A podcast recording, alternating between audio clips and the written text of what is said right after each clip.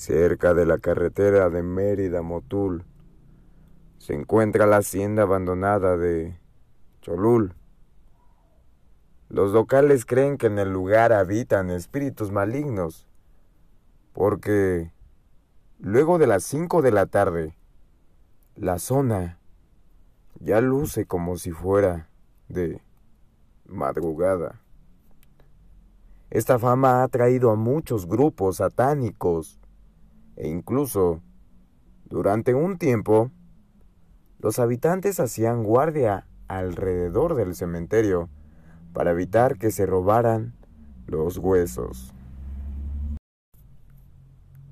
Dicen que todo comenzó a finales del siglo XIX, cuando Juan y María, dos de los campesinos que ahí trabajaban, decidieron casarse. Una noche antes de la boda, antes que el novio regresara, el capataz violó a la novia. Juan era un hombre noble, pero cuando escuchó la historia de su prometida, salió a buscar al capataz y lo mató de un machetazo en la cabeza. Frente al cadáver de la víctima, Juan sintió una gran culpa y decidió colgarse ahí mismo, en casa del capataz, cuando los padres del novio se enteraron del destino de su hijo. Echaron una maldición sobre la hacienda. Algunos dicen que ahí hay un portal al infierno, porque sobre una de las puertas de la hacienda hay un arco pintado que dice, Bienvenido, Satanás.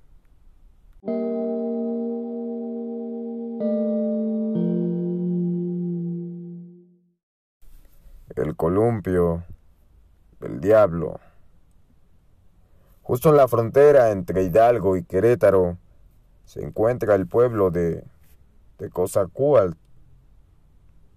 En ese pueblo la gente procura no viajar de noche.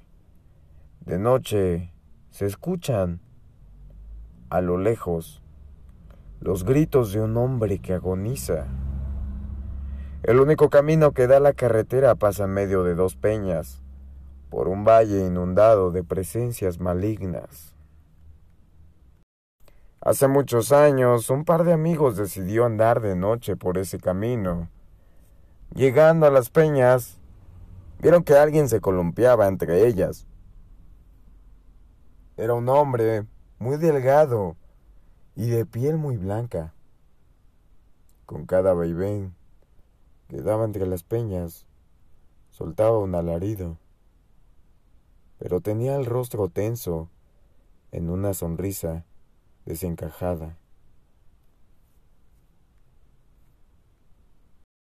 Antes de que pudieran huir, los dos amigos vieron que detrás del hombre se aparecía una figura negra. Lo abrazaba. El cuerpo del hombre fue consumido en una rápida llamarada. Debajo del sitio donde se columpiaba, solo quedó un montón de ceniza. Algunos dicen que el hombre era un hacendado que hace muchos años hizo un trato con el diablo. Satanás tomó su alma de inmediato, pero esperó hasta tener testigos para llevarse también su cuerpo.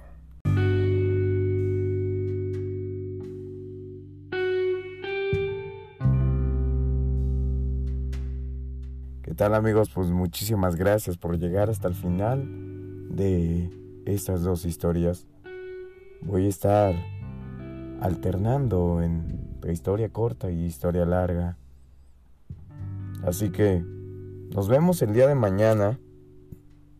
Que tengas una excelente noche.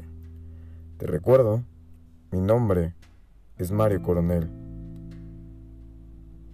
Hasta la próxima.